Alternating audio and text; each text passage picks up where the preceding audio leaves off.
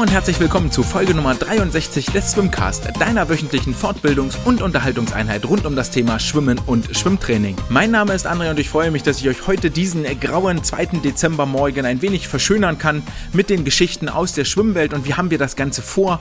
Wir werden einen Rückblick werfen auf die ESL Playoffs, die am vergangenen Wochenende ihr Ende gefunden haben und die vier Finalteams für das große Finale am kommenden Freitag und Samstag in Eindhoven stehen fest. Dann gibt es eine Wissenschaft der Woche, in der wir uns das perfekte Kraulrennen zusammenbauen. Und ich habe lange überlegt, ob ich das Ganze Frankensteins Kraulen nenne, aber da Frankenstein so negativ besetzt ist, habe ich es jetzt eher so das Baukastenprinzip genannt. Wir werden später in der Besprechung dieses Papers noch darauf kommen, wie das die Autoren genannt haben, nämlich nach einem Film, der hier im deutschen Sprachraum aber, glaube ich, absolut unbekannt ist, obwohl er Oscars gewonnen hat. Und ansonsten ist auch gar nicht weiter viel passiert in der Nachrichtenwelt, in der Schwimmwelt. Wir bewegen uns Richtung Jahresende zu. Das heißt, wir sind alle in unseren kleinen Kämmerlein in den Schwimmhallen bei viel zu zeitigem Sonnenuntergang und viel zu spätem Sonnenaufgang in der Dunkelheit unsere Bahnen ziehend, damit wir bei den Jahresendwettkämpfen im Dezember, sei es jetzt in Dresden, in Magdeburg oder in Braunschweig, erfolgreich abschneiden können. Das heißt, es könnte heute eine etwas kürzere Folge werden, aber da möchte ich nicht im Vorfeld zu viel versprechen. Man weiß ja nie genau, was mir so zwischendrin noch alles einfällt zum Erzählen. Doch um das Versprechen jetzt möglicherweise zu halten, innerhalb der nächsten 40 Minuten fertig zu werden, bin ich dafür, dass wir direkt äh, losstarten mit den Nachrichten und mit den Events aus dem Schwimmsport. Denn wir starten heute mit der 50 Meter Kick Challenge, die von Brett Hawk, den Swim Nerds und dem Swimsuit Guy initiiert wurde. Und das Ganze ist so ziemlich aus einer kleinen Schnapsidee in deren äh, letztwöchigem Podcast äh, Dive Inside äh, entstanden, wo es darum ging, 50 Meter Freistilbeine, wie schnell seid ihr eigentlich so und haben daraufhin diese Challenge ins Leben gerufen, bei der es für das schnellste, für die schnellste, für den schnellsten Mann und für die schnellste Frau jeweils 250 Dollar zu gewinnen gibt. Und jetzt fragt ihr euch natürlich, ey geil, ich bin eigentlich richtig schnell in Beine, so mit Arme schwimmen habe ich es nicht so, aber Beine schwimmen ist voll mein Ding. Wie kann ich daran teilnehmen? Sehr einfach, ihr bittet euren Trainer die Kamera in die Hand zu nehmen, die Stoppuhr festzuhalten und dann soll er euch dabei filmen, ungeschnitten natürlich, wie ihr 50 Meter Kraulbeine schwimmt, dabei die Stoppuhr im Bild starten, dann den Anschlag ebenfalls mit der Stoppuhr im Bild stoppen und es ist erlaubt, das ist ja der große, die große Frage, wie viele Armzüge sind erlaubt unterwegs? Es ist ein Armzug in die Wand erlaubt. Kein ganzer Zyklus, sondern ein Armzug, also ihr dürft eine Hand vom Brett lösen und euch dann mit dem letzten Armzug in die Wand drücken, dort noch einmal mit den Armen vorwärts rudern und Vortrieb erzeugen. Wie gesagt, das Ganze könnt ihr dann hochladen auf Insta, äh, auf Instagram, dort entsprechend äh, Brett Hawk, den Swimnord und den Swimsuit Guy verlinken und dann seid ihr automatisch drin im Pool der Teilnehmer um den Siegpreis 250 Dollar. Im Moment wird das Leaderboard angeführt von zwei australischen äh, Sportlern, nämlich bei der Frauenseite führt Emma McKean und die, den Namen hat man vermutlich schon mal gehört, die äh, in Eindhoven jetzt in 32,84 Sekunden ins Ziel gekrault ist und bei den Männern führt Zach Inserti ebenfalls aus Australien, der in 27,90 Sekunden in die äh, Wand reingeschwommen ist. Und das sind schon ordentliche Hausnummern als Schwimmzeiten, jedenfalls etwas mit den 27,9 würde ich mich aktuell, glaube ich, auf der Langbahn noch nicht mal in Gesamtbewegung messen wollen. Trotzdem vielleicht auch für euch äh, der der Auftrag und wir hatten das ja vor einiger Zeit schon mal, dass Kyle Chalmers auf der, weiß ich gar nicht mehr, ich glaube auch auf der Langbahn oder auf der Kurzbahn hm, eine hohe 26 geschwommen ist, als er in England zum Training zu Gast war. Vielleicht kriegt er ihn ja auch noch vor die Stoppuhr, vor die Flinte, um dort die 50 Kraulbeine nochmal auf der Langbahn abzustoppen. Doch damit kommen wir zu den Nachrichten aus der vergangenen Woche. Und hier müssen wir zuallererst mal sagen, dass der Quali-Zeitraum für die deutschen Meisterschaften im Schwimmmehrkampf vom 17. bis 19.12. in Dortmund, dort im Südbad, abgeschlossen sind. Die, äh, die Quali-Periode ist durch, damit sind auch die Vorbereitungen abgeschlossen und am vergangenen Wochenende gab es nochmal allerorten Quali-Wettkämpfe, um sich über die 200 Meter Lagen unter die besten 80 zu schwimmen im Jahrgang 2009, 2010 bei den Jungs, bei den Mädchen und ich möchte an der Stelle herzlichen Glückwunsch an alle Trainer und Sportler, Sportlerinnen, Trainer, Trainer Trainerinnen, die es geschafft haben, sich für diese Schwimm-Mehrkampfmeisterschaften zu qualifizieren. Die Liste ist inzwischen auch beim DSV abrufbar und 80 Sportler ist eine ganz schöne Latte. Äh, trotzdem aufgrund der großen Nachwuchsbreite herzlichen Glückwunsch, wenn ihr es geschafft habt, euch dafür zu qualifizieren. Und ansonsten stehen, wie gesagt, am Anfang generell die Zeichen ja Richtung Jahresende und damit auf die entsprechenden Highlight-Wettkämpfe ausgerichtet. Dementsprechend gab es auch nicht wahnsinnig viel, außer dass äh, bundesweit jetzt die DMSJ Landesentscheide stattgefunden gefunden haben, um sich dann dort für das DSV-Bundesfinale, das vermutlich wieder Anfang Januar stattfinden wird, zu qualifizieren. Am vergangenen Wochenende ebenfalls in Essen 800 Masters Schwimmer und Schwimmerinnen am Start. Das ganze Event habe ich nur am Rande verfolgt, was dort auf der Kurzbahn abgelaufen ist. Es gab wohl insgesamt vier Weltrekorde. Ähm, einer ist mir davon noch im Gedächtnis geblieben von Stefano Razzetto über die 50 Meter Rücken und ansonsten, ähm, wenn ihr dort mehr wissen wollt, dann folgt den gängigen äh, Schwimmportalen. Die haben dort viele Berichte geschrieben und viel dazu veröffentlicht. Auch auf der DSV Homepage gibt es dort einige Nachrichten zu lesen. Mich dort tiefer einzuarbeiten, fehlt mir leider tatsächlich ähm, die Zeit dafür, um das hier vernünftig in einer ordentlichen Qualität auch abzubilden. Dann gab es in der vergangenen Woche viel positive Neuigkeiten aus dem Thema Koalitionsvertrag in der Politik, der wohl deutlich mehr Investitionen in Schwimmbäder vorsieht. Also die Sportinfrastruktur soll gefördert und verbessert werden, Schwimmen als Kulturgut anerkannt und die Defizite, die wir im Verein tagtäglich spüren, sind wohl von der Politik auch wahrgenommen worden, sodass hier in den kommenden Jahren mit einem höheren Finanzinvestitionsvolumen zu rechnen ist. Außerdem gibt es ein Zentrum für Safe Sport, das installiert werden soll. Und das war ein ganz, ganz großes Anliegen der deutschen Athletenvereinigung Athleten.de, die sich hierfür stark gemacht haben, nämlich die ähm, Aufarbeitung von missbräuchlichem Verhalten zu, in, innerhalb des Sports dort ähm, in neutrale Hände zu legen und nicht in den Händen der Sportverbände zu belassen, die ja häufig befangen sind und ähm, mit den Trainern, die dort angeklagt sind, auch in einem Vertragsverhältnis stehen und dementsprechend eine objektive Aufarbeitung dort häufig gar nicht stattfindet. Trotzdem muss man sagen, dass in den Verbänden natürlich Ansprechpartner existieren, falls ihr also ähm, Missbrauch erlebt oder Miss, ja, Missbrauch erlebt, sei es jetzt äh, äh Gewaltenmissbrauch oder sexueller Missbrauch, könnt ihr euch an die entsprechenden Stellen wenden. Beim DSV ist das Franka Weber, die man unter weber.dsv.de erreicht. Wenn ihr hier wirklich Beschwerden habt und ähm, Verhalten beobachtet, das muss nicht nur euch selbst betreffen, sondern auch wenn ihr das Verhalten beobachtet, dann meldet euch dort und macht dort einen, einen Bericht und zeigt mal auf, ey, hier passieren Sachen, die sind nicht so richtig koscher. An der Stelle sei auch nochmal verwiesen auf den ähm, Skandal, der Anfang des Jahres sich in Würzburg zugetragen hatte mit dem ähm, dort, dortigen Freiwasser-Bundestrainer Stefan Lurz. Hier hat die Staatsanwaltschaft in Würzburg jetzt ähm, das Verfahren eröffnet und die Staatsanwaltschaft ähm, legt als Strafmaß fest oder das geforderte Strafmaß liegt bei sechs Monaten, die zur Bewährung auszusetzen sind, was in meinen Augen am ersten Moment eine sehr milde Strafe ist für die Vorwürfe, die dort vorgelegen haben. Aber ich bin kein Jurist und kenne mich in den Gesetzestexten auch nicht aus, sodass ich gar nicht einschätzen kann, inwiefern hier wirklich milde waltet oder tatsächlich das Höchstmaß der, des Strafrahmens ausgeschöpft worden ist.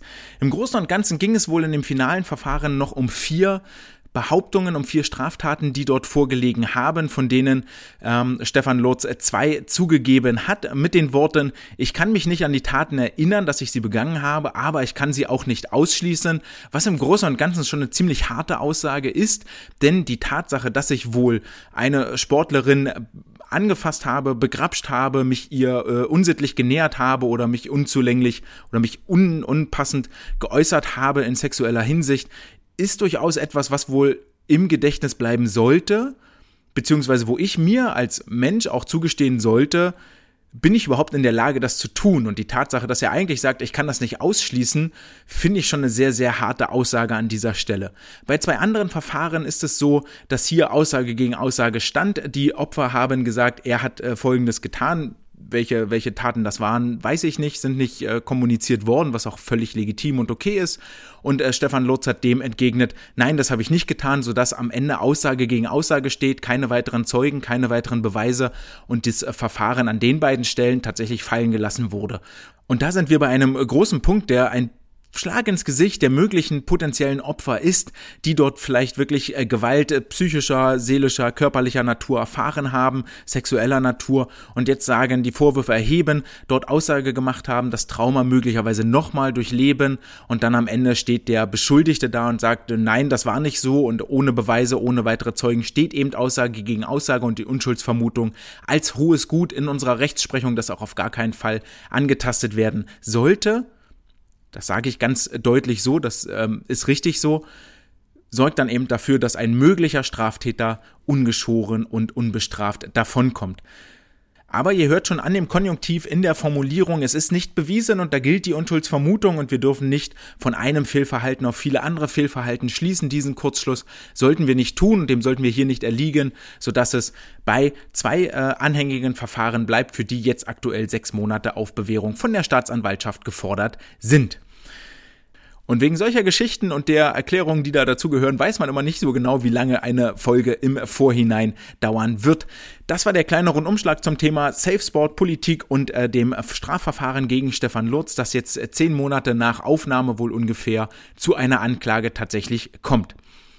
Wir gehen äh, von dem Süden, von dem Süden der Republik aus Würzburg in den Norden, in die Hansestadt Hamburg. Hier gibt es nämlich einen weiteren äh, College wie heißt es, ein weiteres College Commitment ähm, von Björn Kammern, der heute Morgen, am Mittwochmorgen bekannt gegeben hat, dass er zur nächsten Saison ans College von Tennessee wechseln wird. Also ein weiterer Verlust für den Stützpunkt in Hamburg. Und da hatte ich letzte Woche schon viele Namen in den Raum geworfen und offensichtlich hört das auch nicht auf, der Aderlass.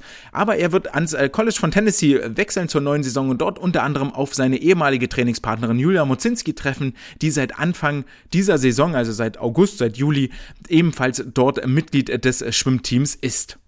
Damit ist die Nachrichtenlage für diese Woche auch abgedeckt und äh, das war's, was äh, soweit passiert ist. Wir kommen zur Wissenschaft der Woche und bauen uns unser perfektes 100 Meter Freistilrennen zusammen. Natürlich, wie immer bei dieser Wissenschaft der Woche machen das nicht wir selber, sondern wir lassen das Forschergruppen und in diesem Falle ganz, ganz viele Wissenschaftler und Wissenschaftlerinnen für uns tun. Wir geben nur wieder und lernen von den Erkenntnissen und von dem großen Wissensschatz, den die hauptberuflichen äh, Wissenschaftler hier angehäuft haben. Und zwar ist das Paper erschienen unter dem Titel How Technic Modifications in Elite 100 Meter Swimmers Might Improve Front Crawl Performances to Podium Levels. Swimming Chariots of Fire. Veröffentlicht wurde das Paper von Senders Tagagi und Villas Boas im Jahre 2021, also wirklich noch ganz aktuell im Journal of Sports Biomechanics. Und worum geht es? Was ist die Motivation dahinter? Wer des Englischen nicht so ganz äh, mächtig ist, für den sei das nochmal ganz kurz übersetzt. Es geht darum, einen Elitesportler so weit zu verbessern, und zwar in den verschiedenen Bereichen eines Schwimmrennens, um ihn äh, von einer Finalteilnahme oder einem dritten, vierten Platz äh, zu einem Siegesplatz oder einem Podiumsplatz über ein 100 Meter Freistilrennen zu bringen. Und das Ganze lehnen sie an an den Film Chariots of Fire. Die erste Frage, die dort aufploppt, ist natürlich, was ist ein Chariot? Ein Chariot aus dem Englischen ist sowas wie ein Triumphwagen. In dem Film Chariots of Fire spielt der, ja, so richtig eine Rolle spielt er dort nicht, aber es ist, geht eben um diesen Film Chariots of Fire und dort geht es äh, genau genommen um zwei Läufer aus dem äh, aus Großbritannien aus dem Vereinigten Königreich. Einer von ihnen ist Jude, der andere ist Christ, Christ und beide werden im Olympiafinale von Paris 1924 gegeneinander antreten. Beide Sportler haben sozialen etwas anderen Hintergrund. Ähm, der Jude, der das Laufen immer, der über das Laufen, über seine herausragenden Laufleistungen ähm, immer ein Ansehen in der Klasse genossen hat und das war sein Weg, dort an Ansehen zu, zu gelangen und an Ansehen zu kommen. Und der Christ, der das Laufen dafür genutzt hat, das Wort Gottes in der Welt zu verbreiten, über seine Berühmtheit, über seine Popularität, die er darüber erlangt hat, eben das Wort Gottes in den, in den, in den Welt, in die Welt zu tragen. Beide waren dann allerdings in dem Film, äh, in, dem, in der Filmstory im 100-Meter-Finale von Paris 1924, also im Leichtathletik-Finale, es geht nicht ums Schwimmen hierbei, äh, gar nicht die Favoriten, aber einer der beiden hat wohl dann Hilfe von einem Trainingswissenschaftler erhalten, der ihn mit den Worten begrüßte, ey, ich kann dir zwei Yards gewinnen. Und ähm, darum geht es im Prinzip, nämlich mit der Trainingswissenschaft dafür zu sorgen, dass man quasi zwei Yards weniger laufen muss als die Konkurrenz und daraufhin gewinnen kann. Äh, der Film hat auch Oscar gewonnen und ich nehme jetzt nicht vorweg, wer von den beiden gewonnen hat. Für diejenigen, die das vielleicht nochmal nachgucken wollen und sich den Film nochmal angucken wollen, dann gibt's jetzt hier keinen Spoiler.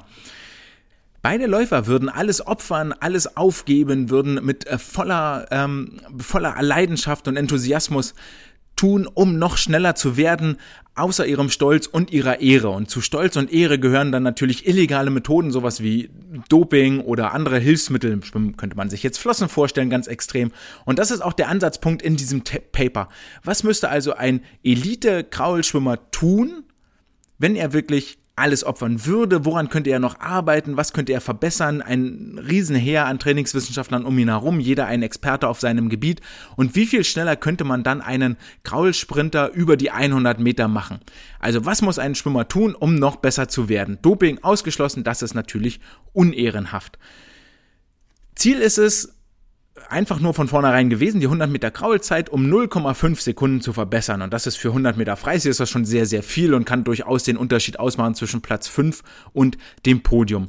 Und das Ganze haben sie wie folgt getan. Sie haben sich für jede Startphase, haben sie sich entsprechende Experten auf ihrem Gebiet geholt, entsprechende Sportwissenschaftler, Biomechaniker und haben theoretische Verbesserungspotenziale ermitteln lassen. So ein bisschen Proof of Principle. Also wenn du A machst, dann wirst du so und so viel besser. Natürlich in einem theoretischen Rahmen, in einem theoretischen Konstrukt, aber es ist erstaunlich, was dort so an Optimierungspotenzial noch da ist, selbst bei einem Athlete-Athleten. Und ähm, Dafür haben sie die Experten eben rausgesucht nach Veröffentlichungen, die sie gemacht haben, also haben den Fragebogen eingegeben zum Thema äh, zum Beispiel Startphase oder Unterwasserphase oder Schwimmtechnik, haben dann geguckt, wer hat dort am meisten veröffentlicht, haben das Ganze sortiert von neu nach alt und die, die am neuesten die meisten Veröffentlichungen hatten, das waren für sie die entsprechenden Experten, die dort gefragt worden sind. Und das Rennen haben sie in folgende Phasen unterteilt. Beim Start ist es dann wenn das Startsignal ertönt, bis ich mich bewege, vom Block abspringe, die Reaktionszeit, dann die Absprungtechnik, der Absprung als solcher, die Flugphase und die Eintauchphase.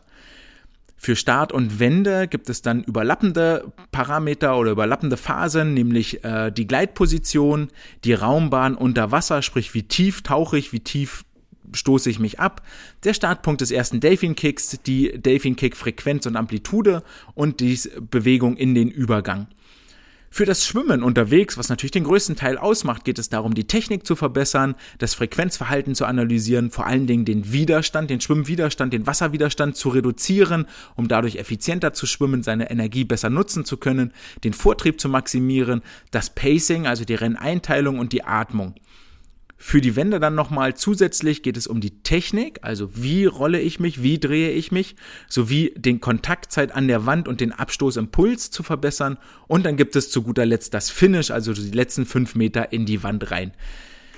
In der Summe, wer mitgezählt hat, der weiß, das waren insgesamt 19 Variablen und zu jeder gibt es eine kleine Geschichte, die wir jetzt nachfolgend Schritt für Schritt durchgehen werden. Wir haben heute Zeit, so viel andere Nachrichten gibt es nicht. Und damit starten wir nämlich völlig überraschenderweise mit dem Start ins 100 Meter Freistilrennen. Und hier konzentrieren wir uns zuallererst auf die Reaktionszeit. Wir arbeiten jetzt also Punkt für Punkt ab und gucken uns dann mal an, was so die Forscher, Forscherinnen dazu gesagt haben und wie hoch die Verbesserung hier sein kann.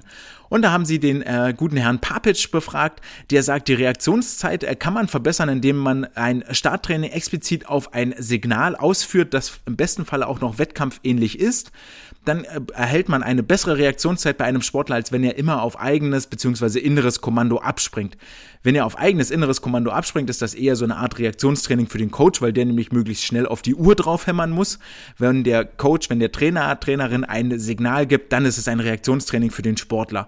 Und er sagt, ey, wenn ihr das macht, wir haben hier eine Studie, die hat das gezeigt, dann gibt es eine Verbesserung, dann äh, erreicht man bis zu 13 Tausendstel Verbesserung, also 1,3 Hundertstel. Klingt wenig, aber wir fangen auch mit klein Vieh an. Wenn man sich 19 Mal um eine Hundertstel verbessert, sind es ja immerhin schon fast zwei Zehntel. Dann geht es weiter mit dem Absprung und der Technik. Und hier ist äh, die Aussage von äh, Thor und seinen Forscherkollegen, ne, wie der, äh, hier, wie hieß er, der nordische Kriegsgott war das Thor. Äh, von seinen Kollegen heißt es, dass es im Absprung vor allen Dingen darum geht, die horizontale Geschwindigkeit, die Absprunggeschwindigkeit zu erhöhen, zu maximieren. Denn die hat den größten Einfluss auf die Startzeit. Und der Fokus auf diesen Parameter, also wenn ich den Sportler dazu bringe, durch äh, geschicktes, gescheites Krafttraining, durch entsprechendes Techniktraining auf dem Block, dass er von seiner Sprungkraft, die er hat, nicht so viel nach oben springt, sondern mehr in horizontale Vorwärtsgeschwindigkeit umsetzt, dann kann das bis zu einer Zehntel Verbesserung bringen. Die Zeit bis zur 5 Meter Marke, sagen sie auch, wird zu 83 Prozent, also zu einem immensen Anteil beeinflusst von der Blockzeit, das ist die Reaktionszeit, haben wir gerade von Papic gehört, und der Flugweite, die der Sportler wegspringt. Und hier sagen sie, wenn der Sportler 20 Zentimeter weiter springt, bedeutet das 700 Zeitgewinn bis zur 5 Meter Markierung. Und da hören wir schon raus, dass es im Absprung und der Technik eigentlich hauptsächlich darum geht, die muskulären Voraussetzungen zu schaffen, um möglichst weit, möglichst kräftig abzuspringen. Also muskuläre Verbesserung um Oberschenkel in der Wade sorgt für einen höheren Absprungimpuls, sorgt dafür, dass ich schneller starte. Badums. Bis zu 0,17 Sekunden. Das Eintauchen ist beeinflusst von der Sprungweite, der Fluggeschwindigkeit und dem Eintauchwinkel. Alle Variablen beeinflussen sich hier gegenseitig und das ist nämlich gar nicht so schwer. Wer sich zurückerinnert, wir hatten mal äh, die Untersuchung beim Thema Weitgleiten und Start in Folge Nummer 52 in der Wissenschaft der Woche, ging es nämlich genau darum, dass wenn ein Sportler weiter springt, dann taucht er nicht mehr so steil ein. Daraufhin verliert er mehr Geschwindigkeit ähm, im Eintauchen als solches, weil der Eintauch, weil die Eintauchlücke äh, nicht mehr so klein ist entsprechend mehr Wasserwiderstand kriegt er und so weiter und so fort. Deswegen sagt er hier auch, Van Dijk ist das die, die Forschergruppe um ihn, dass sich alle Variablen gegenseitig beeinflussen und das gar nicht so einfach ist. Heißt, wenn ich weiter springe, habe ich Probleme am Eintauchwinkel, mache ich den Eintauchwinkel besser, ist die Fluggeschwindigkeit nicht so hoch und so weiter und so fort. Trotzdem schätzen sie das Potenzial, wenn man sich hier clever anstellt und das wirklich mal auseinander nimmt, auf bis zu zwei Zehntel Zeitgewinn. Und dann geht es im letzten äh, beim Thema Startsprung wirklich darum, unter Wasser, um das Gleiten, um die Körperform, um die Körperposition, um die Haltung als solche. Und hier haben sie wieder Papic befragt, der sagt, Weitgleiten vor und nach dem Erhalt von Feedback führt zu weiterem Gleiten innerhalb von 1,5 Sekunden. Machst also eine Untersuchung, sagst hier, Sportler abstoßen, gleite so weit wie möglich, nach 1,5 Sekunden gucke ich, wie weit bist du gekommen und dann gebe ich dir ein Feedback dazu. Sprich, häufiges, häufiger Fehler ist ja, dass der Kopf zu hoch ist, dass die Hände nicht wirklich übereinander liegen, dass die Füße nicht auf der gleichen Höhe hinterhergeschliffen werden, wie die, wie die Hüfte sich befindet, dass die Füße nicht fest aneinander gedrückt sind, dass die Zehen nicht voll durchgestreckt sind. Das sind alles Kleinigkeiten, die aber zu einem immensen Zeit- und Geschwindigkeitsverlust führen. Und dann sagen sie, okay, wir lassen dich einmal gleiten, dann kriegst du ein Feedback, dann gleitest du nochmal. Und hier heißt es, dass es innerhalb dieser 1,5 Sekunden die Sportler und Sportlerinnen dann um bis zu vier Zentimeter weiter gegleitet sind, also eine höhere Geschwindigkeit hatten, was zu einer Verbesserung von zwei Hundertstel Sekunden führt. Heißt also, in dieser reinen Start Zeit in diesem reinen Startblock können wir 1,3 Hundertstel plus eine Zehntel macht 11,3 plus 7 Hundertstel macht 18,3 plus 2 Zehntel macht 38,3 plus 2 Hundertstel macht das also so roundabout 4 Zehntel, die wir nur beim Start schon mal eigentlich rausholen können, wenn wir uns wirklich mal vernünftig damit auseinandersetzen und Experten dazu befragen völlig klar, wir als Einzeltrainer können nicht alles dieses Expertenwissen auf uns vereinen. Deswegen gibt's ja auch diese Wissenschaft der Woche, damit ihr immer aus jedem Teilbereich eine Kleinigkeit mitnehmt. Start und Wende hat aber noch mehr, nämlich die ganze Unterwasserphase. Und dazu kommen wir jetzt. Der Zeitpunkt des ersten Delfin-Kicks. Und hier haben sie einen japanischen Forscher um Takeda gefragt, der sagt, es ist ganz wichtig und ein häufiger Fehler, der passiert. Und ähm, wer zugeguckt hat oder wer meinem Twitter-Kanal folgt, der ähm, hat gesehen, dass bei Olympia war das, glaube ich, wenn ich mich nicht ganz irre, war das bei Olympia, wo ähm, zu sehen war, dass zum Beispiel äh, Caleb Dressel, das könnte auch bei der ISL gewesen sein, ich bin mir gerade nicht sicher, aber auf jeden Fall habe ich dort ein Video geteilt, ähm, wo ganz klar zu sehen ist, dass Caleb Dressel eigentlich der einzige ist, ne, es waren die 50 Meter Freistil bei Olympias Finale, dass Caleb Dressel der einzige ist, der eintaucht, in die Horizontale kommt, dann einen Moment wartet, da haben die anderen alle schon einen Kick mindestens gemacht, manche sogar zwei, einen Moment wartet und dann erst anfängt zu kicken. Und das hat er sich überlegt, das haben die ausgemessen, das haben die trainiert. Und wer die Startphasen von Dressel kennt, weiß, dass er dort immer einer der schnellsten ist. Bis zu einer Kopf-Schulterlänge, also bis zu, bis zur Schulterhöhe, liegt er dann schon vor dem Start. Und das kann ein, ein Grund dafür sein. Erst kicken, wenn das Gleittempo unter dem Delfin-Kick-Tempo ist. Ansonsten bremst ihr euch nur ab. Im Weiteren sagt er, dass er empfiehlt, den ersten Armzug mit einem Delfin-Kick zu beginnen. Also nicht zu früh in diesen Kraul-Wechselbeinschlag zu gehen, sondern wirklich mit dem Delfin-Kick in, die, in den Übergang reinzugehen, den ersten Armzug bis zum Oberschenkel zu bringen und dort noch mit einem Delfin-Kick zu arbeiten. Auch hierzu hatten wir schon mal eine Wissenschaft der Woche, die hieß irgendwas mit Bremsbeine. Ähm, da ging es nämlich genau darum, in der Übergangsphase, ähm, da war, glaube ich, die Aussage, den Kick zu machen, oder den Kick zu machen, mit dem Armzug zu beginnen, dann einen Moment zu pausieren mit der Beinbewegung und erst nach dem Durchbrechen der Wasseroberfläche mit den Kraulbeinen zu beginnen. Die Frequenz hierbei steht im Vordergrund, ab dem Schwimmen an der Oberfläche wird man immer langsamer. Wichtig, wenn euch die Sportler mal fragen, warum ist denn Unterwasser so wichtig, dann könnt ihr denen eigentlich immer sagen, pass auf, das ist nach dem Start, das ist die schnellste Phase. Ab dem Moment, wo du eintauchst, ist alles, was bis zum Ende des Rennens passiert, dass du langsamer wirst. Du wirst mit jedem Meter, den du schwimmst, wirst du langsamer. Das heißt, du möchtest diese hohe Geschwindigkeit so lange wie möglich beibehalten. Im zweiten Punkt, bei Start und Wende geht es um Kick, Frequenz und Amplitude, um die richtige Auslenkung der Hüfte, der Füße. Amplitude, ne, ist das äh, mal irgendwann gehört, Physik 12., 11., 10., 13. Klasse, Amplitude, der, die, die, die Differenz zwischen Wellental und Wellenberg, also zwischen höchster und tiefster Auslenkung, das ist die Amplitude. Shimojo und Kollegen sind hier gefragt worden und ähm, die äh, erzählen in ihrem Paper, dass es eine individuelle optimale Frequenz gibt, die herausgefunden werden muss. Also das müsst ihr wirklich mit euren Sportlern üben. Es gibt nicht eine für alle gültige Frequenz, sondern es ist individuell optimal, je nachdem, wie lang die Beine sind. Allerdings sagen sie, dass die Beweglichkeit im Fußgelenk ganz essentiell ist. Wird nämlich die Beweglichkeit im Fußgelenk um zu 4% eingeschränkt, heißt das, dass mein Tempo um 5% abfällt.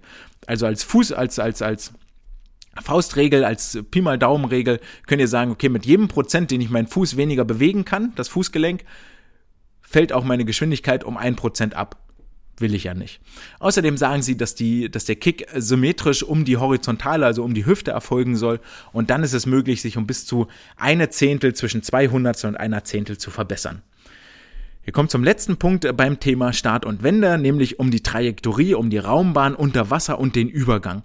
Und hier ist wieder eine Forschergruppe um Thor und Co., die sagen, eine Tauch, die Tauchtiefe an sich sollte tiefer als ein Meter sein, da sonst der Wave Drag zu groß wird. Das kennen wir alle, wenn wir zu nah an der Wasseroberfläche sind, dann heben wir so ein bisschen das Wasser nach oben und das ist dieser Wave Drag, der dort auf, der dort ähm, auftritt und der sorgt dafür, dass Energie unnötig verloren geht, nämlich dahin Wasser nach oben zu heben, statt einfach nach vorne zu schwimmen. Wenn wir also unter einen Meter, äh, tiefer als einen Meter tauchen, dann spart das bis zu 24 Prozent an Widerstand ein. Außerdem sagen sie, dass flaches Eintauchen vorteilhaft ist, also nicht zu steil eintauchen nicht zu steil in den Übergang, sondern das flacher gestalten mit einem kleineren Eintauchwinkel, ja, mit einem kleineren Eintauchwinkel und einem kleineren Auftauchwinkel, dann sind bis zu zwei Zehntel Verbesserung drin. Also bei Start und Wende können wir bis zu drei Zehntel Verbesserung rausholen, wenn wir eine optimale Kickfrequenz haben, wenn wir also den richtigen Zeitpunkt des ersten Delfin-Kicks abpassen und wenn wir unter Wasser tief genug tauchen und am, äh, flach genug auftauchen und eintauchen. Ich hoffe, ihr kommt noch mit und ihr merkt schon, wie komplex dieses Thema ist, wie weit wir fortgeschritten sind und wir sind noch nicht mal einen Meter geschwommen, sondern waren nur eigentlich bei Start und Wende bis jetzt beschäftigt und haben hier aber schon äh, irgendwas um die sechs Zehntel rausgeholt.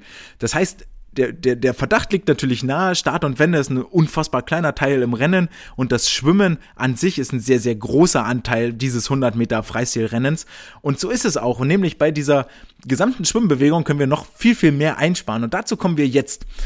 Zur Schwimmtechnik. Äh, dort sagt eine Forschergruppe um Takagi und Co., dass es ja zwei wesentliche Armzüge gibt. Einmal den S-Zug und einmal den I-Zug, wobei der I-Zug eher von den Sprintern benutzt wird, der S-Zug eher von den äh, Mittel- und Langdistanzlern.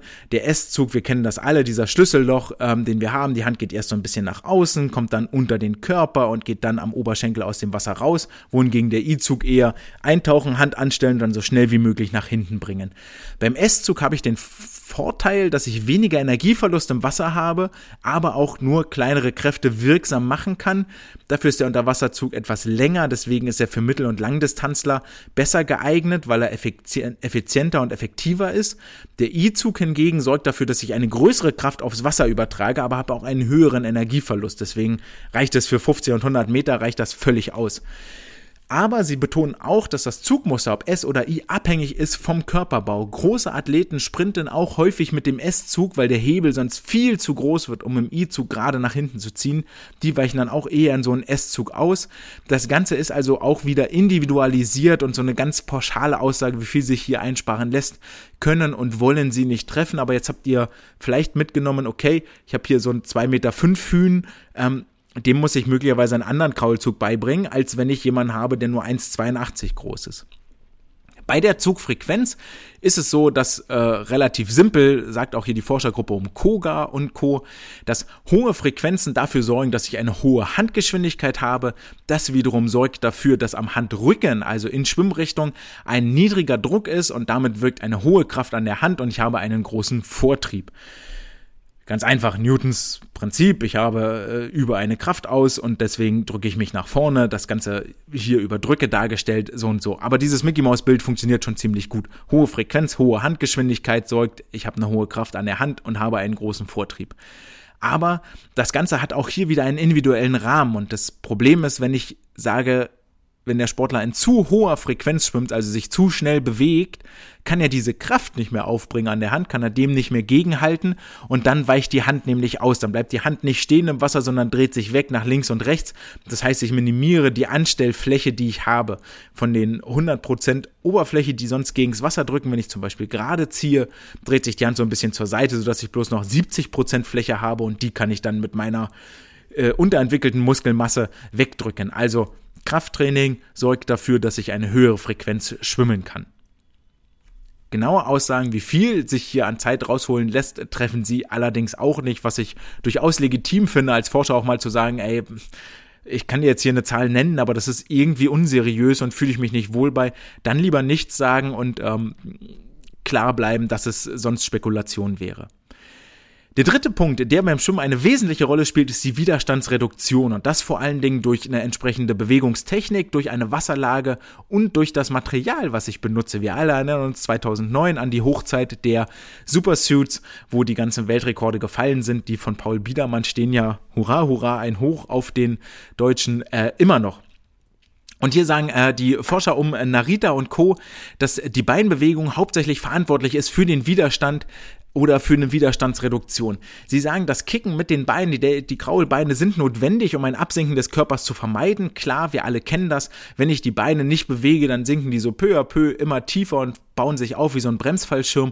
Ist vor allen Dingen ein Riesenproblem für die Rückenschwimmer über die 100 oder 200 Meter Strecken, ähm, je nachdem wie gut ihr trainiert seid, dass dann die Beine nämlich immer tiefer absinken, ich die gar nicht mehr hochkriege und dann wird's richtig ekelhaft auf den letzten Metern und ähm, wirklich eine ganz, ganz fiese Nummer.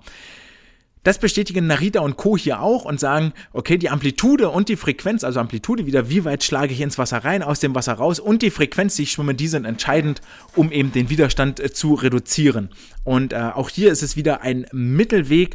Wir, das hat einen Grund, warum 1500, 800, 400 Meter Schwimmer, wobei 400 schon nicht mehr ganz so sehr, nicht so viel Beinbewegung machen, sondern wirklich nur so viel, dass sie mit den Füßen im Wasserschatten der Hüfte bleiben und ähm, horizontal liegen bleiben und die 50, 100, 200 Meter Schwimmer vor allen Dingen auf den letzten Metern. Guckt euch die Kurzbahnwettkämpfe an. Hier eine riesige riesigen Einsatz in den Beinen fahren, weil es dann auch nach vorne treibt, nach vorne schiebt und ganz, ganz wichtig ist, um den Körper auch aus dem Wasser rauszuheben im Ganzen. Der zweite Punkt, den Sie aber ansprechen, ist, auch Technik haben wir ja schon besprochen, das waren die zwei Punkte vorher, Wasserlage haben wir jetzt gemacht, jetzt kommen wir zum Material.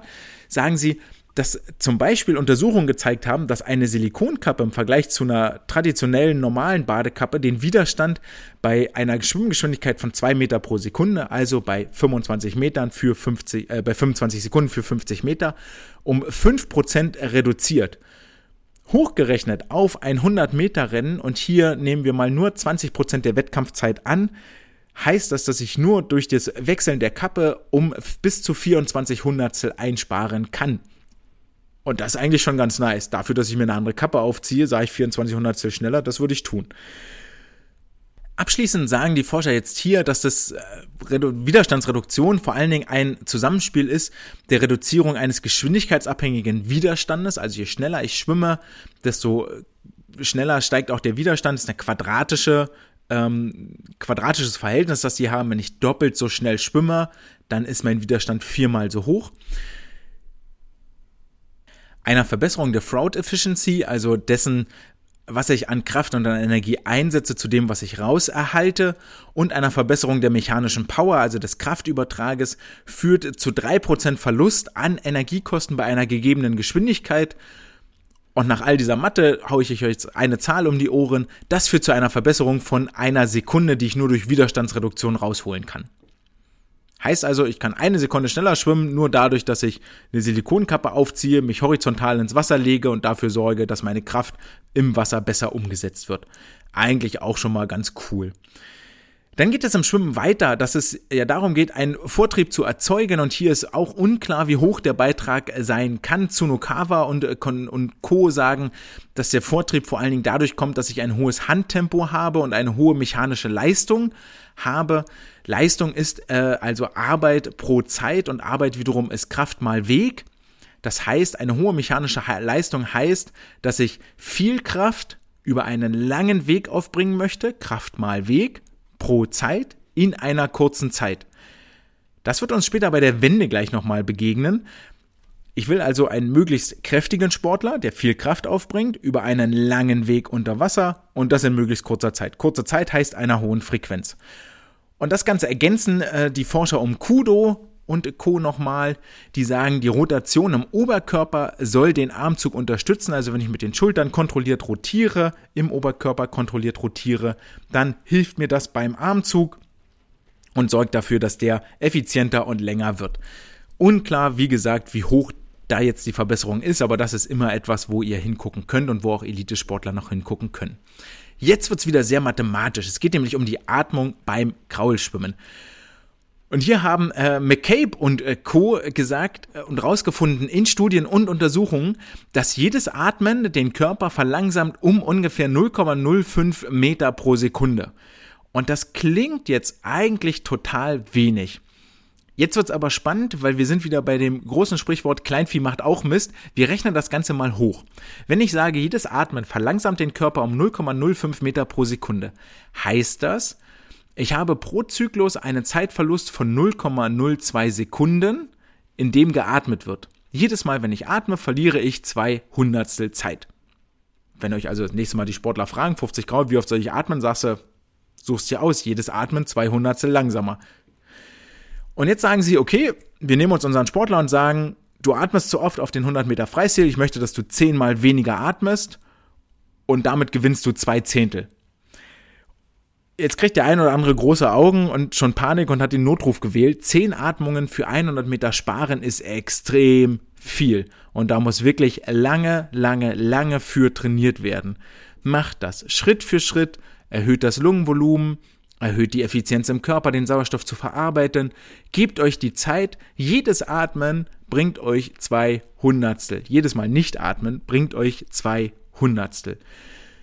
Praktisches Beispiel, 100 Meter Freistil, Olympiafinale bei den Männern, Caleb Dressel, die letzten 15 Meter, gibt's auch eine schöne, schönes YouTube-Video von ihm, wo er sein eigenes 100 Meter Freistilrennen bei Olympia ähm, auseinander nimmt und seziert und sich dort die einzelnen Phasen anguckt. Kann man sich mal geben, ist auf Englisch, aber das könnt ihr vermutlich alle und wenn nicht, wenn ihr Schüler seid, dann lernt ihr dadurch Englisch und es gibt keinen schöneren Weg. So, Schlusssport Dressel bei Olympia, der gesagt hat, noch nie in meinem Leben waren die letzten 15 Meter so anstrengend. Ich habe noch nie so hart gefeitet auf den letzten Metern wie dort. Warum sagt er das? Weil er die letzten 15 Meter roundabout nicht mehr geatmet hat. Kopf runter, festmachen, ins Ziel sprinten und dann gucken, dass du gewinnst. Und das war der Grund, weshalb er vermutlich gegen Kyle Chalmers gewonnen hat. Der hat nämlich auf den letzten 15 Metern noch zweimal oder einmal geatmet und es ist klar zu sehen, wie er mit dieser Atmung eigentlich den entscheidenden Rückstand bekommt oder dort an der Stelle eben nicht nochmal aufholt mit einem Armzug und deswegen verliert. Die Differenz zwischen den beiden war ja auch extrem kurz. Ich habe es jetzt nicht mehr im Kopf, aber viel mehr als ein paar Hundertstel waren das nicht. Ähm, also auch hier wieder ein praktisches Beispiel. Nicht geatmet, hat dafür gesorgt, Olympiagold zu gewinnen. Damit sind wir bei der Wende und beim Finish angekommen und das sind auch schon die letzten beiden Punkte, die wir haben. Bei der Wendentechnik sagen eine spanische Forschergruppe um Pereira und äh, Konsorten, dass die bevorzugte Wendetechnik, sie sagen, vier stehen insgesamt zur Auswahl, ohne sich jetzt hier näher zu äußern. Klar, man kann sich mehr über die linke Schulter, über die rechte Schulter drehen. Man kann sie vermutlich auch einfach gerade ausmachen und sich in Rückenlage abstoßen. Und was die vierte ist, weiß ich jetzt nicht so genau. Aber es sagen jetzt hier, es gibt vier Wendetechniken die sich grundsätzlich in ihren äh, Vorteilen nicht unterscheiden. Also die eine ist nicht der anderen überlegen. Es ist völlig egal erstmal, für welche sich der Sportler entscheidet. Er kann in jeder gleich schnell sein. Was sie aber auch sagen ist, dass nicht die Wendentechnik, für die sich der Sportler entscheidet, automatisch auch die schnellste für ihn ist. Deswegen weisen sie explizit darauf hin, andere Wendenarten zu testen, also sich mal über die andere Schulter zu rollen, ist unabdingbar für eine Leistungsoptimierung schult natürlich auch ne, Technik, Koordination und so weiter und so fort. Äh, Im Sinne eines vielseitigen Trainings eh ganz cool, mal die Wände andersrum zu machen. Der Abstoß, sagen sie allerdings auch, ist der größte Faktor, die Wendenleistung zu verbessern. Wenn die Füße an der Wand sind, sollte der Kniewinkel zwischen 110 bis 120 Grad betragen. Der Kontakt sollte kurz sein und mit maximaler Kraft erfolgen. Wir erinnern uns zurück, als ich gesagt habe, hohe mechanische Leistung, Arbeit pro Zeit, Kraft mal Weg pro Zeit. Deswegen kurzer Kontakt, damit die Zeit kurz ist. Unter dem Bruchstrich, die Zahl muss klein sein, damit das Ergebnis groß wird. Und mit maximaler Kraft, Kraft soll groß sein, bei 110 bis 120 Grad Kniewinkel, damit der Abstoßweg lang ist. Und dann erreiche ich eine maximal hohe Geschwindigkeit. Also Kniewinkel 110 bis 120 Grad, der Kontakt kurz und dann mit maximaler Kraft abstoßen. Also wirklich puff, und dann wieder weg. Nicole, eine Forschergruppe um Nicole sagt, die Abstoßkraft soll maximiert werden. Das hat der Pereira gerade auch schon gesagt. Die Kontaktzeit minimiert. Das erhöht die Geschwindigkeit und kann zu bis zu einer Zehntel Zeitgewinn führen. So viel zur Wende und wir kommen zum Finish, zu den letzten fünf Metern dieses Rennens, wo es wirklich nur noch darum geht, als erster an die Wand, ne, der Körper ist blau, schon völlig übersäuert, der Kopf ist rot, die Augen ploppen langsam raus. Es geht eigentlich nur noch um den Überlebenswillen, der in dem Sportler noch existiert, um den Siegeswillen vor allen Dingen. Und hier sagen Marinho und äh, Co., dass ein schnelles Finish am besten wie folgt aufgebaut sein sollte. Die letzten fünf Meter auf gar keinen Fall mehr atmen, hohe Frequenz und beim letzten Armzug den Körper in die Wand drehen. Also, wenn die linke Hand äh, zum Oberschenkel wandert, wirklich die ganze Hüfte mit rumnehmen, sich zur Seite drehen und in die Wand voll reindrehen. Das kann bis zu einer Zehntel Zeitgewinn bringen nicht mehr atmen, hohe Frequenz und beim Anschlag in die Wand drehen, dass eine Schulter ruhig aus dem Wasser kommt, gerne übertreiben im Training, damit die Sportler ein Gefühl dafür kriegen. Und dann haben wir nochmal eine Zehntel Zeit Gewinn. Wir kommen zum Ende. Wir haben jetzt alles optimiert, alles aufs Top, Top, Top-Level gebracht, nach aktuellem Stand der Wissenschaft. Besser wissen wir es im Moment nicht. Wir machen das jetzt, haben unseren Sportler drei Jahre trainiert. Paris 2024 steht vor der Tür das 100 Meter Freistilfinale und jetzt soll es auf den Block bringen. Um wie viel hat er sich verbessert im Vergleich zu Tokio 2021? Nimmt man alle Optionen zusammen, können das bis zu 3,25 Sekunden Verbesserung sein. 3,2 Sekunden. Wow, was für eine Welt. Aufgeschlüsselt heißt das beim Start 85 Hundertstel, bei der Wende 45 Hundertstel, im Schwimmen, im freien Schwimmen 1,85 Sekunden und im Finish nochmal eine Zehntel. Am allerwichtigsten bleibt eigentlich hängen, dass im Schwimmen die Widerstandsreduktion eine Sekunde zu einer besseren Endzeit beitragen kann. Das heißt, diese Technikoptimierung, Wasserlagenoptimierung, diese Optimierung des Materials ist eigentlich das, was mit am aller, allerwichtigsten ist da würde ich ansetzen im Training, da würde ich anfangen. Das heißt, die Forscher haben ihr Ziel bei weitem übererfüllt. Aus den 0,5 Sekunden, die sie sich am Anfang mal vorgenommen haben, sind, wenn man wirklich alles optimiert, 3,25 Sekunden geworden. Das Paper, wenn euch das jetzt zu viel war und ihr nicht zurückspulen möchtet, gibt es auch auf der Homepage nochmal verlinkt unter äh, Wissenschaft findet ihr das nochmal, könnt ihr euch das nochmal angucken, zumindest das Abstract. Ich weiß gerade nicht, ob es Open Access ist oder nicht. Und dann auch nochmal in ganz wenigen äh, Sätzen dort nochmal aufgezeigt, so wie bei allen anderen Wissenschaften auch, was ihr dort äh, gelernt habt. Und jetzt sehe ich auch schon äh, die, äh, das Versprechen, die, die kurze Folge zu machen, ist damit wieder ad acta. Aber ich hoffe, ihr wart euch äh, bis hierhin schon mal gut unterhalten gefühlt. Wir kommen zur Aufgabe der Woche.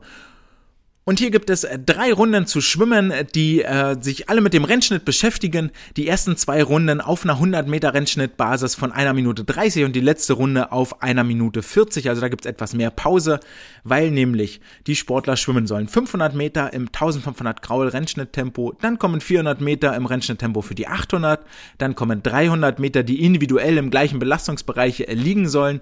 Dann kommt 200 Meter im 400 Kraul Rennschnitt Tempo und dann kommen 100 Meter im 200 Kraul Rennschnitt Tempo. Das Ganze dreimal durch. Die ersten zweimal auf einer 1,30er Abgangsbasis und die letzte Runde auf einer 1,40er Abgangsbasis. Heißt also, wenn wir uns die Abgangszeit nochmal angucken, für die 500 Meter sind das 7,5 Minuten, für die 400 Meter 6 Minuten, 300 Meter 4,5, 200 Meter 3 Minuten und für die letzten 100 Meter auf 1,30. Einfach. Kleiner Rennschnitt, können sich die Sportler mal ein bisschen ans Wettkampftempo gewöhnen und danach noch ein bisschen äh, einschwimmen, ausschwimmen. Die Aufgabe an sich hat ja schon 4,5 Kilometer.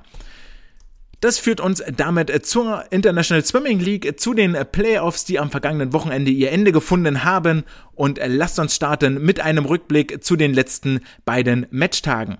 Und hier stand vor allen Dingen das Match am Donnerstag, Freitag im Fokus, nämlich das Match Nummer 5 zwischen den Energy Standard, den LA Current, den London Raw und den DC Trident. Denn hier ging es darum, welche Platzierung wird LA erreichen? Denn das gab die Vorlage für das, was dann am Samstag, Sonntag das Team aus Toronto erreichen muss, um noch in das Final Four einzuziehen. Doch bevor wir uns mit dem Team aus äh, Kalifornien beschäftigen, müssen wir mal die DC Trident ein kurzes äh, bisschen bemitleiden und eine Tüte Dose Mitleid aufmachen, denn nach dem ersten Tag hatten sie nur 141,5 Punkte auf dem Konto und in den vorangegangenen 15 Matches gab es nur mit den New York Breakers ein Team, das zweimal schlechter war nach dem ersten Tag, sowie dem Team der Aqua Centurions, die am ersten Playoff-Match-Tag auch schlechter waren nach dem ersten Tag. Das ist auch nicht verwunderlich beim Team, wenn man gegen Energy, LA und London antritt, trotzdem natürlich so eine kleine deprimierende Phase und äh, ein kleiner Neckbreaker, der hier mit Sicherheit nicht für immense Motivation gesorgt haben wird. Für das Team aus Energy, die haben Verstärkung bekommen, Chet Leclos und äh, Shikonova habe den Vornamen gerade vergessen, Brustschwimmerin auf jeden Fall aus Russland. Die stehen wieder auf dem Startblock für Energy und haben sich ein bisschen, haben sich Randshape geholt für das äh, kommende ESL-Finale. Und bei den LA Current fehlte allerdings Barry Castelldello, die wohl aber schmerzlich vermisst wurde. Wie kamen jetzt die wenigen Punkte von DC zustande? Am ersten Tag holten sie in den, holten sie in insgesamt fünf Rennen gar keine Punkte und ansonsten war es ein sehr, sehr enges Match zwischen Energy und London, die nach dem ersten Tag für Energy 264, für London 280 Punkte auf dem Konto hatten. Das Team von LA war hier schon etwas abgeschlagen mit 221 Punkten. Im Großen und Ganzen war der erste Tag geprägt von immensen Punkteswings, also von äh, Matchpunkten von Rennen, die dafür sorgten, dass das Punktekonto von nach links nach rechts ausschlug. Für London äh, gab es 26 Punkte über die 200 Meter Lagen bei den Männern zu gewinnen das dann seinerseits äh, von dem Team Energy Standard gekontert wurde über die 50 Meter Brust der Männer mit insgesamt 37 Punkten von 37 Punkten, die es insgesamt nur zu holen gibt, gefolgt von den London Männern, die über die 4x100 Meter Freistil 38 Punkte holten, wobei hier Kyle Chalmers als Schlussschwimmer herauszuheben ist, der in 45,12 den schnellsten Split aller Teilnehmer hinlegte. Ebenfalls zu erwähnen sind die 50 Meter Rücken der Männer. Hier schwamm Ryan Murphy in 22,53 Sekunden einen Ligarekord und einen neuen American Record. Und über die 400 Meter Freistil der Männer, die hat euch in den letzten Wochen hat euch diese Strecke schon begleitet, gab es wieder einen Sportler, der das Gaspedal ordentlich durchgedrückt hat auf den ersten vier Bahnen, nämlich Fernando Schäffer für die LA Current startete in 49,62 Sekunden, damit nochmal ganze sechs Zehntel schneller als die atemberaubenden 50,2 von Duncan Scott. Und ich habe nochmal nachgeguckt in der besten Liste, in der deutschen besten Liste. Es gab elf deutsche Athleten, die im Einzel über die 100 Meter Freistil in diesem Jahr schneller geschwommen sind als diese 49,62 als Angangstempo über die 400 Meter Freistil. Und so kam es, dass das Team aus London, wie gesagt, einen kleinen 16-Punkte-Vorsprung vor Energy hatte nach diesem ersten Tag und es folgte der zweite Tag, der Freitag. Und der wird für einiges Gliederschlottern und für einige schlaflose Nächte gesorgt haben. Denn hier folgte eine extrem dominante Performance des Energy Standard Teams, die vermutlich auch am zweiten Tag ihre Stärken haben. Aber dass das nun so deutlich wird, davon wird, werden vor allen Dingen die Londoner noch einige Albträume haben und die Konkurrenz wird wohl ehrfürchtig zugeschaut haben. Warum genau? Nämlich über die 100 Meter Brust der Männer, wo es einen neuen Weltrekord gab von Ilya Shimanovic, der in 55,28 Sekunden die alte Bestmarke, die erst eine Woche alt war, nochmal um 400 gedrückt hat über die 100 Meter Brust der Männer, über die 50 Meter Delfin der Frauen, über die 200 Meter Freistil der Frauen und über die 4x100 Meter Lagen Mixed Staffel, also in insgesamt 1, 2, 3, 4 Wettbewerben, holte das Team von Energy 127 Punkte. Also über 30 Punkte im Schnitt dominiert. Das Ganze wurde auf breite Schultern verteilt, nämlich auf die Schultern von Ilya Shimanovic, von Sarah Sjöström, von Shiban Horhi und der 400 Lagen Mixstaffel sowieso, die natürlich ganz viel lebt von dieser dominanten Brustperformance von Ilya Shimanovic und die wird wohl jetzt auch im Finale einiges Kopfzerbrechen bereiten holten sie 127 Punkte. Das Team aus London über die gleichen Strecken 24, das Team aus DC 11 und das Team aus LA 17 Punkte. Und insgesamt holte Energy am zweiten Tag 300 Punkte und das ist ekelhaft viel, sodass es dann auch zum Sieg reichte für das Team von Energy Standard 561,5, London 498,5, LA 415,5, DC 289,5 Punkte. Damit ist klar, LA wird äh, Dritter, hat damit acht Punkte und äh, das Team aus Toronto muss damit in seinem abschließenden Match mindestens Zweiter werden, um noch möglicherweise über einen Tiebreaker ins äh, Finale einzuziehen. Mit einem Sieg wären sie ganz sicher im Finale dabei. Ein Rennen, das ihr euch noch angucken solltet. Von diesem äh, fünften Playoff-Match, sind die 200 Meter Freistil von Shiban Horhi, die in 1,50,65 nur 22 Hundertstel über dem Weltrekord anschlug. Und ich höre diese Weltrekordmarke immer mehr erzittern, erbeben. Und diese Mauer wird wohl im Finale fallen. Wir kommen also zu den deutschen Starts des fünften Matches abschließend. Es war die Abschiedsvorstellung für das Team der DC Trident und damit auch für Annika Brun aus der diesjährigen ISL-Saison, die über die 100 Meter Delfin ungewohnt auf den Startblock stieg, aber in 59,42 Sekunden eine neue Bestzeit aufstellte, erstmals unter der magischen 60 Sekunden Marke blieb und ansonsten noch sich über die 4x100 Freistilstaffel in 53,27 Sekunden als Schlussschwimmerin beweisen durfte und hier den zweiten Platz gegen das Team der LA Current sicherte in der 4x100 Lagenstaffel 53,6, über die 100 Freistil im Einzel 53,7 und in der 4x100 Lagen Mixstaffel durfte sie nochmal Überraschenderweise 100 Freistilschwimmen, 53,6 Sekunden. Also eine durchweg solide Performance über die beiden Tage hinweg, wobei auch bei ihr festzustellen ist, dass es im Laufe der Playoff-Matches doch Schritt für Schritt immer langsamer wurde, vermutlich weil das Trainingsvolumen, weil die Trainingsintensität auch gestiegen ist. Die äh, Kurzbahn-WM in Abu Dhabi am 16.12. beginnend, also in zwei Wochen beginnend, steht ja durchaus vor der Tür. Christian Diener seinerseits konnte erwartungsgemäß nicht an die Dominanz der Vorwoche anknüpfen mit seinen zwei deutschen Rekorden, hat sich dennoch äußerst achtbar geschlagen mit 200 Rücken in 1,49,66, nur 600 langsamer als der deutsche Rekord, 50 Rücken 23,15, 4x100 Lagen 50,47, 100 Rücken 50,51 im Einzel und dann mal wieder in den Skins Races, die das Rückenschwimmen zur Lage hatten, in 22,98 Sekunden als, als Fünfter in der ersten Runde ausgeschieden entschieden, allerdings auch gegen durchaus namhafte Konkurrenz wie Ryan Murphy, Evgeny Rilov, Klimen Kolesnikov, Mark Nikolaev und Guillaume Guido. Da kann man durchaus schon mal in der ersten Runde ausscheiden. Für ihn geht es aber jetzt am Freitag, Samstag nochmal auf den Block im großen Finale. Damit kommen wir zum sechsten Playoff-Match, das nun die Storyline geschrieben hat und die Vorzeichen stehen fest. Die Kali Condors treten an gegen die Aqua Centurions, das Team der Toronto Titans und das Team Iron. Und es geht eigentlich nur darum, Kali ist sicher für, die Play für das Finale qualifiziert, Aqua und Iron sind sicher raus. Es geht also darum, wird Toronto in die Phalanx der besten vier Teams einbrechen oder nicht. Dafür müssen sie mindestens Dritter werden und wir würden dann auch Marius Kusch und Fabi Schwingenschlügel im Finale sehen. Als zweite Storyline geht es im Keller dieser Tabelle noch darum, wer von dem, äh, wer zwischen dem Team Aqua und dem Team Iron am Ende dieser Playoffs besser platziert sein wird. Ein bisschen äh, schade war es, dass es äh, sich einige Stars eine Auszeit genommen haben. So stieg Caleb Dressel nicht auf den Startblock. Coleman Stewart fehlte am ersten Tag und Summer McIntosh für die Toronto Titans war bereits abgereist. Wieder zurück nach Kanada, vermutlich, weil sie wieder in die Schule muss mit ihren 15 Jahren. Könnte auch der Grund sein, warum Benedetta Pilato zum Beispiel für das Energy Standard Team nicht mit vor Ort ist. Möglicherweise tritt sie aber jetzt beim Finale auf. Das werden wir gleich nochmal erläutern. Und die Geschichte ist eigentlich relativ schnell erzählt für die Toronto Titans, denn Toronto hatte nur acht wirklich einsatzfähige Männer im Wasser. Es waren wohl neun im Wasser, zumindest waren über die 200 Meter Lagen. Vor der 4x100 Freistilstaffel war äh, einer der Aktiven im Wasser, der dann nicht in der Freistilstaffel mitschwamm. Allerdings sagte der Coach der Toronto Titans auch, wir haben hier bloß noch acht Männer dabei, die überhaupt einsatzfähig sind. Das sind man gerade so exakt äh, zwei Staffeln, sonst hätten sie nicht mal die beiden geforderten Staffeln stellen können. Und ähm, ja, damit äh, erübrigt sich auch schon und hat sich angedeutet in den vergangenen Wochen ja mit den vielen Starts von Fabi Schwingenschlögel unter anderem, dass es hier einiges an Ausbau oder an Aufbauhilfe geben muss und wir das Team wohl mit der dünnen Personaldecke nicht konkurrenzfähig sein wird. Dafür gab es für die Torontoner zweimal Gründe zum Jubeln. Es gab nämlich zwei Retirement Swims in den Ruhestand sind geschwommen. Julia Hassler für Liechtenstein, die jetzt äh, mit Philipp Heinz zusammen die Karriere beendet und damit verliert auch der Stützpunkt in Heidelberg zwei Leistungsträger an den äh, Beckenrand beziehungsweise an den an den Kaffeetisch, die sich jetzt erstmal die Füße hochlegen und das äh, Schwimmzeug an den Nagel hängen.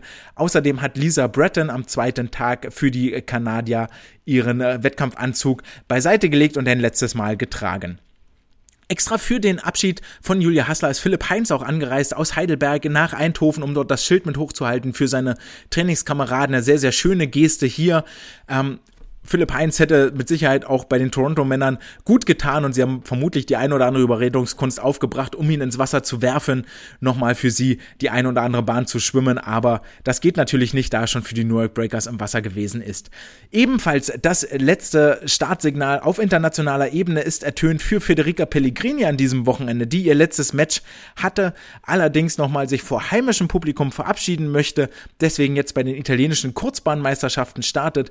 Ich habe sie mal genannt, die Rolling Stones des Schwimmens. Erst wollte sie in Neapel ihre Karriere beenden, dann sind die äh, Aqua Centurions in die Playoffs gekommen, also ist sie noch mit nach Eindhoven gereist, um dort dann ihre Karriere zu beenden. Und jetzt wird sie nochmal zurückreisen nach Italien, um dann jetzt dort wirklich, wirklich an diese, in dieser Woche bei den italienischen Kurzbahnmeisterschaften ihre Karriere ein letztes Mal ausklingen zu lassen. Ein Abschiedsrennen vor heimischer Kulisse, auch mit großem Abschiedsprogramm, so war jetzt zu sehen auf den Social Media Kanälen, dass unter anderem Sarah Sjöström mit in Italien war, um sie dort ordentlich zu äh, auf Wiedersehen äh, zu winken, sie zu verabschieden. Und das ist doch eine sehr, sehr schöne Geste für die große Dame des italienischen Schwimmsports, die über die letzten, ich weiß gar nicht wie lange, ewigen Jahre äh, dort das Gesicht geprägt hat für das Land im Süden Europas. Kommen wir zu den Wettkämpfen. Am ersten Tag gab es nämlich eine riesen Überraschung. Das Team der Aqua Centurions überzeugte mit einer überragenden Vorstellung und äh, konnte das Team als Tages, äh, konnte den Tag als Tagessieger abschließen, nämlich mit 264 Punkten führten sie mit 14 Zählern vor den Kali Condors, vor dem Team Iron, die mit 205 Punkten auf dem dritten Platz lagen und dem Team der Toronto Titans, die mit 180 Punkten hier eigentlich schon abgeschlagen auf dem vierten Rang sich positionierten. Für Aqua fing es allerdings gar nicht gut an, denn äh, Sebastian Schabo wurde über die 100 Meter Delfin disqualifiziert, weil er bei der 75 Meter Wende die Hände wohl nicht gleichzeitig an die Wand gebracht hat. Auch ein Disqualifikationsgrund, den man äußerst, äußerst selten sieht und liest. Dafür sprang sein Teamkollege Matteo Rivolta in die Bresche, der einen italienischen Rekord schwamm und insgesamt 22 Punkte holte.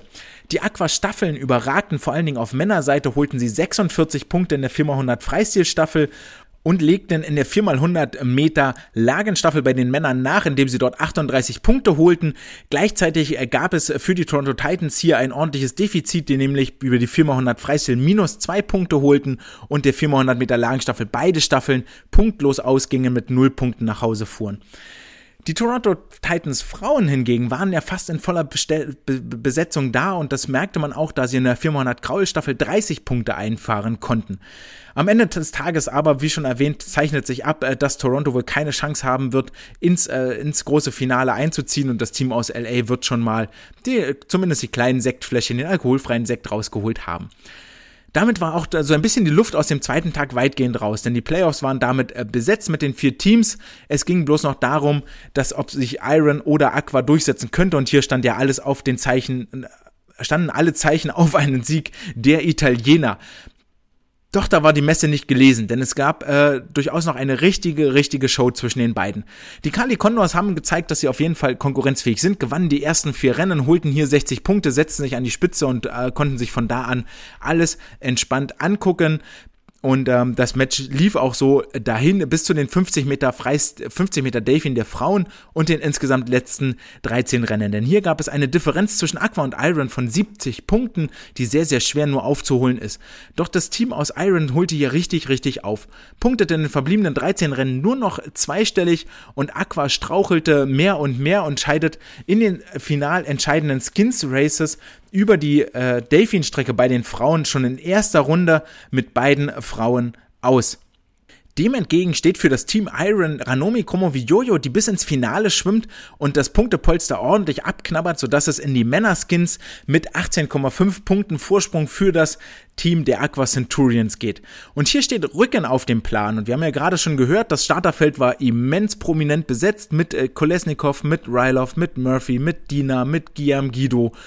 Aber auch das Team Iron hat jemanden im Feuer, nämlich Robert Glinter, der sich bis ins Finale vorschwamm und dort gegen den Kali Condor Justin Ress antrat. Und an der Stelle im Finale hat Iron 12,5 Punkte Rückstand auf das Team der Aqua Centurions und jetzt wissen wir vielleicht im Hinterkopf, wenn nicht, sage ich es euch nochmal, für den Sieger dieser Rückenskins gibt es 14 Punkte, sodass mit einem Sieg Robert Glinter für sein Team Iron noch den zweiten Platz in dieser Matchwertung einschwimmen konnte. Und Glinter schafft tatsächlich dieses Comeback, holt 15 Punkte für das Team Iron und damit den zweiten Platz in diesem Match, was für riesiger, ausgelassener, lautstarker Freude in der Team Iron Box sorgte und für ein paar bedröppelte Gesichter bei den Aqua Centurions. Final für das endgültige Standing hat das jetzt keine großen Auswir Auswirkungen mehr gehabt in der Tabelle, aber mit diesem positiven Gefühl rauszugehen, das hätte ich auch an Team Iron Stelle auf jeden Fall mitgenommen. Notable Races sind hier die ganzen Abschiedsrennen, die stattgefunden haben. Nämlich Federica Pellegrini ist über die 200 Meter Freistil in ihrem letzten internationalen Start Dritte geworden, ebenso wie Julia Hassler, die am ersten Tag über die 400 Meter Freistil ihr letztes Rennen absolvierte, die auch Dritte geworden ist und Lisa Breton, die über die 100 Meter Rücken Vierte geworden ist, allesamt hauchdünn an den vorderen Platzierungen gescheitert. Also es war wirklich bis spannend bis zum Schluss. Vielleicht noch kurz äh, for the record und wer das nochmal nachprüfen möchte. Ich glaube, dass bei den Toronto Titans am zweiten Tag sechs Punkte verloren gegangen sind. Das offizielle Ergebnis weist 331 Punkte aus. Ich habe 337 mitgezählt. Ich weiß nicht, an wen man sich dort wenden muss. Ich habe es vor Ort versucht, als ich da war, aber ist auch eigentlich egal, ob du jetzt mit 331 oder 337 letzter wirst. Spielt keine Rolle. 444 Punkte für Aqua, 446 für Iron, für die Kali Condors 532 Punkte.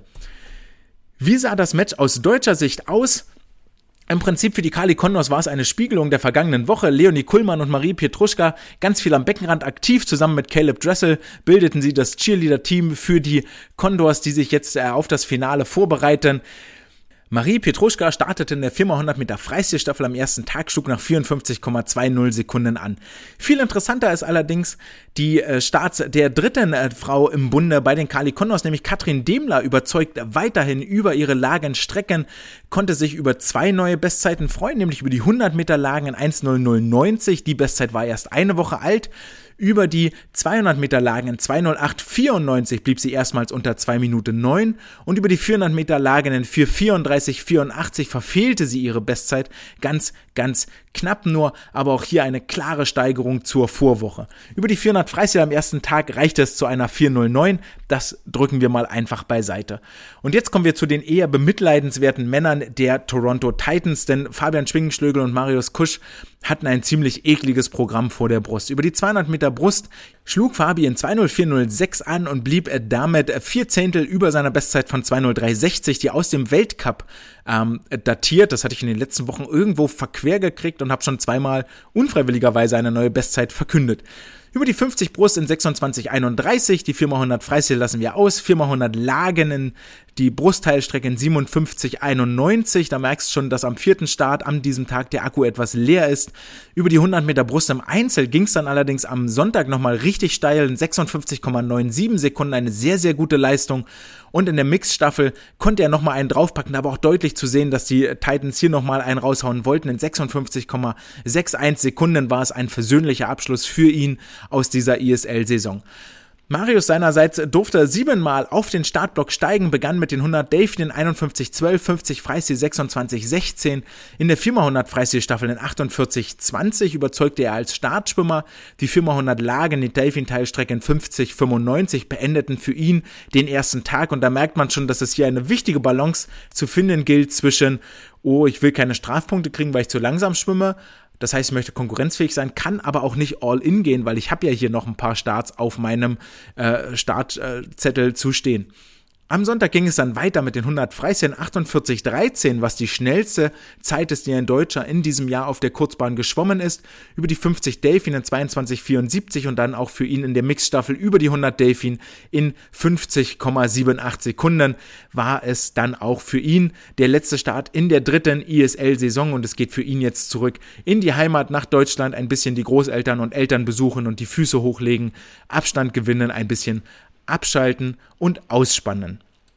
Das führt uns zum letzten Punkt des heutigen äh, Tages, der heutigen Folge, nämlich im Ausblick auf das äh, große ISL-Finale am kommenden Freitag und Samstag am 3. und 4. Dezember von 19 bis 21 Uhr. Und wem das nicht so einen leichten Speichelfluss im Mund verursacht vor lauter Vorfreude, dann weiß ich es auch nicht weiter. Denn es geht um den Titel des Mannschaftsweltmeisters im Schwimmsport. Und es treten an das Team der Energy Standard gegen die Kali Condors, gegen die London Raw und die LA Current. Und wir haben insgesamt fünf deutsche Akteure hier, die äh, entweder direkt aktiv im Becken oder am Beckenrand beteiligt sind. Das Energy Standard Team hat Sheila Scheth in sein Trainerteam berufen, die dort seit einigen Wochen schon in Neapel und in Eindhoven die Sportler und Sportlerinnen mit betreut. Die Kali Condors mit Leonie Kuhlmann, Marie Petruschka und Katrin Demler verstärkt und das Team der London Raw mit Christian Diener, die hier nochmal eine Duftmarke allesamt hinterlassen möchten. Und für jedes Team gibt es so eine kleine Storyline Storyline, die man sich mal näher angucken können sollte. Für die Kali Condors ist es die Frage, die dort im Vordergrund steht. Caleb Dressel, wie fit wird er sein nach seinem Tattoo, nach seiner zugegebenermaßen, und das hat er inzwischen mehrfach betont, nach, er ist psychisch tatsächlich ausgebrannt jetzt nach Olympia und es würde mich nicht wundern, wenn wir ihn Anfang nächsten Jahres erstmal sehr, sehr lange von der Bildfläche verschwinden sehen, ähnlich wie Adam Peaty das jetzt getan hat. Außerdem Coleman Stewart, der in der Vorrunde noch mit einem 100 Rücken Weltrekord überzeugt hatte, schwimmt dieser Form inzwischen doch sehr, sehr deutlich hinterher und beide Faktoren führen dazu, dass die Kali-Männer eigentlich extrem schwach waren bis hierhin in Eindhoven.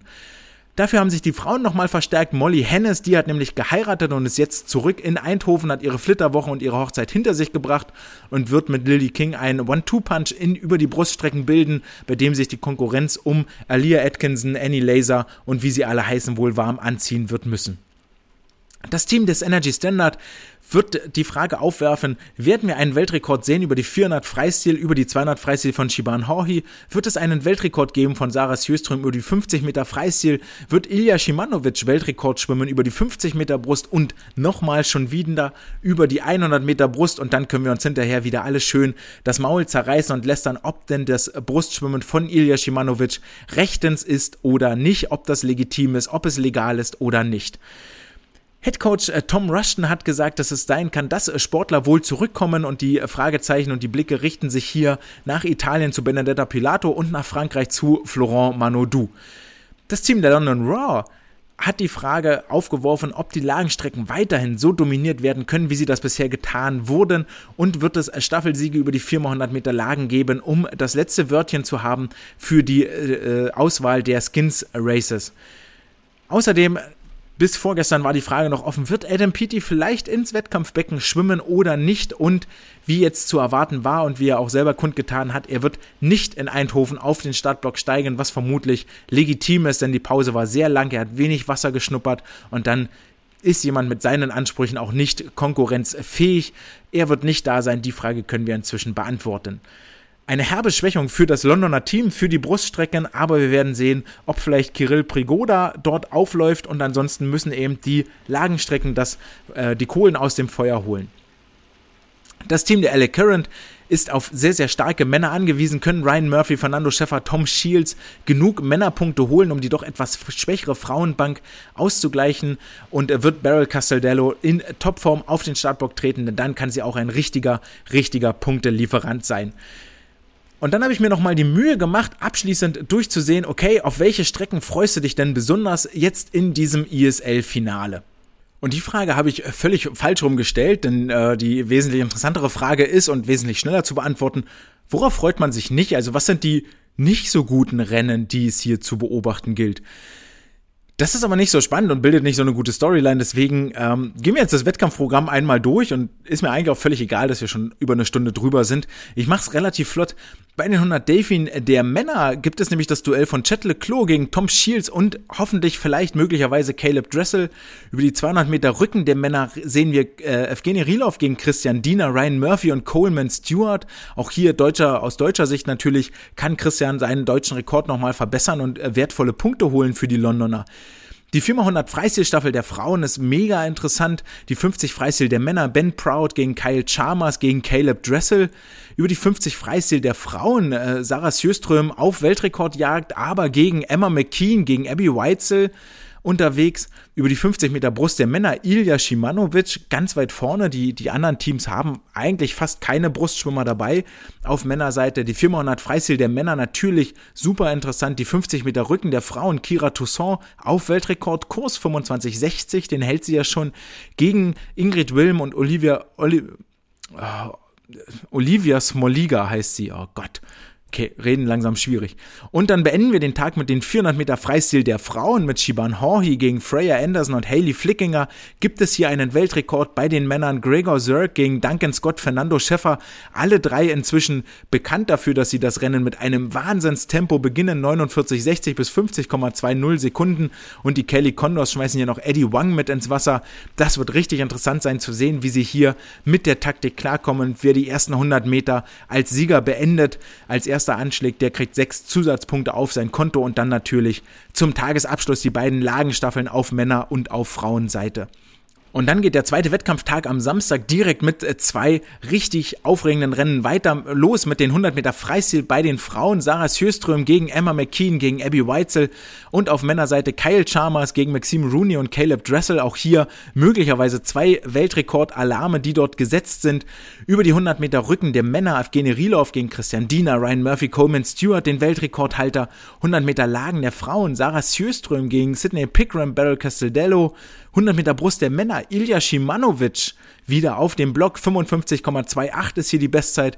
50 Delfin der Männer Ben Proud gegen Tom Shields und Caleb Dressel. 200 Freistil der Frauen Shiban Horhi, die nochmal Mut zugesprochen bekommen hat von Sarah Sjöstrom. Ey, wenn eine den Weltrekord brechen kann, den ich im Moment noch halte, dann bist du das, Shiban. Gegen Freya Anderson und Maddie Wilson. 200 Meter Freistil der Männer Kyle Chalmers gegen Fernando Schäffer. Dann kommt die Lagen Mixstaffel und die 400 Meter Lagen der Männer mit Duncan Scott auf dem Startblock, der ein richtiges Feuerwerk abbrennt über die vergangenen Wochen.